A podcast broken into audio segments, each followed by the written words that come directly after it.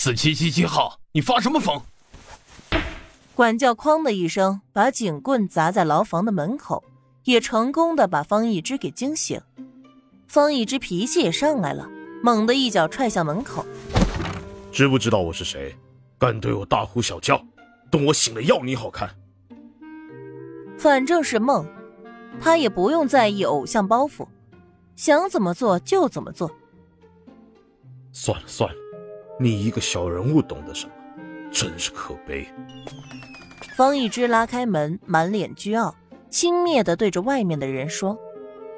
然后由于有攻击性举动，他被关了禁闭。一天一夜的禁闭，差点没给方一之搞疯了。他在里面崩溃的喊叫砸墙，但无论他怎么做，就是没办法从这个噩梦里挣脱出去。这也让他产生了恐慌。这都多久了？等他像条死狗一样从禁闭室被带出来，回到牢房，看到那几个同牢房的室友，身体都忍不住发抖发软，好像是身体自发的反应一般。他看过去，一共五个人。都是孔武有力的类型，头发都是贴着头皮剪得短短的，和他现在的发型一样。有的脸上有刀疤，有的身上有纹身，还有的眼神当中露出狼虎一般的凶光。方一之意识到不对，再怎么真实的梦，也不可能连剧情都安排了吧？他转头，下意识的想要出去，哐的一声，门关了。呀，大明星这是怎么了？见到大哥也不会说话了，亏我们大哥还帮你请假，想着你辛苦了要好好休养休养。这也解释了方一之醒来的时候就只有他自己的情况。就是，这是什么眼神？哥几个教你这么久，怎么还像刚进来的时候？都不敢看咱们喽？还别说。这害羞的小眼神儿，还真让哥哥心疼呢。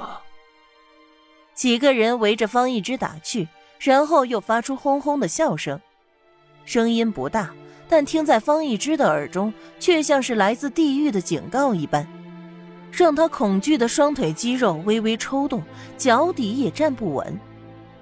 几人身上传来不大美妙的气味，天气炎热，有的人还赤膊，熏得方一之差点吐出来。醒过来，快醒过来！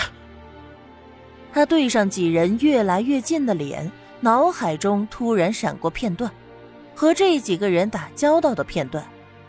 这已经不能够用梦境来解释了。他伸手哐哐的拍着铁门，手掌心拍得生疼。求你了，让我醒过来！我不要待在这，我是大明星方一之，我不是坐牢被欺负的方一之呀！啪的一声，有力的巴掌抽到他的脸上，有人架住他的胳膊，还有人在他的身上毛手毛脚。当初怎么求哥哥罩你的忘了？哼，就是，这小子就是贱。咱们哥几个护着他，他倒好，觉得自己被欺负了。别人排着队来求我们欺负呢，要不是你是个小明星，当哥哥乐意伺候你。整天毛病多，我看就是欠揍。方一之惊恐到了极点，倒不是被威胁，而是出现在他脑子里的片段越来越多，越来越真实，真实的让他分不清楚，究竟现在坐牢的方一之是在做梦，还是风光无限站在顶端的大明星方一之才是幻想出来的一场梦。他明明把唐宁整得再也翻不了身，笑话过他的和侮辱过他的，他全部都一一报复回去。看着这些人的下场，他不知道有多快意。而他如日中天，被万人吹捧，捧着大把的钱，享受着美妙的人生，怎么可能就变成了唐宁对他翻脸？他想要联合唐沫儿挽回唐宁，下药被识破，最终入狱。那唐沫儿算什么东西？跪舔他的女人那么多，唐沫儿只因为是唐宁表妹才得了他的三分青睐，在扳倒唐宁的路上也贡献了几分力气。后来这个女人居然不识好歹的想以他的女朋友自居，就他怎么配呢？自然是稍微暗示了一下那群狂热的粉丝，便有的是人出面给唐木儿教训。混乱的回忆被打断，牢房里的嘈杂引来了管教。几人首先喊冤：“报告，方一之不知道为什么突然撞墙，我们怕他撞坏了脑袋，赶紧看着他。”报告，方一之不会是关禁闭关傻了吧？怎么满嘴喊着什么醒过来？他还叫着“我不是坐牢的方一之”，这不是他还能是谁？疯了吗？而引起骚乱的人正眼神涣散，口中喃喃自语，一会儿蹦出一两个令人熟悉的名字，一会儿否定自己。四七七七，起来！四七七七号，方一之，别装了。方一之好像沉浸在自己的世界里，毫无回应。最终，方一之被送到了精神科做精神鉴定。还在现实和幻想之中挣扎的方一之，很快就被断定了人格分裂症。